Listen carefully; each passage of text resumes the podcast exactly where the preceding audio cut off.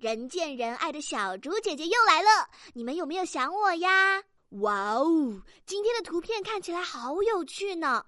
这是一个飘雪的大冬天，图片上是小猫咪咪和它的弟弟乐乐，他们这是在哪呢？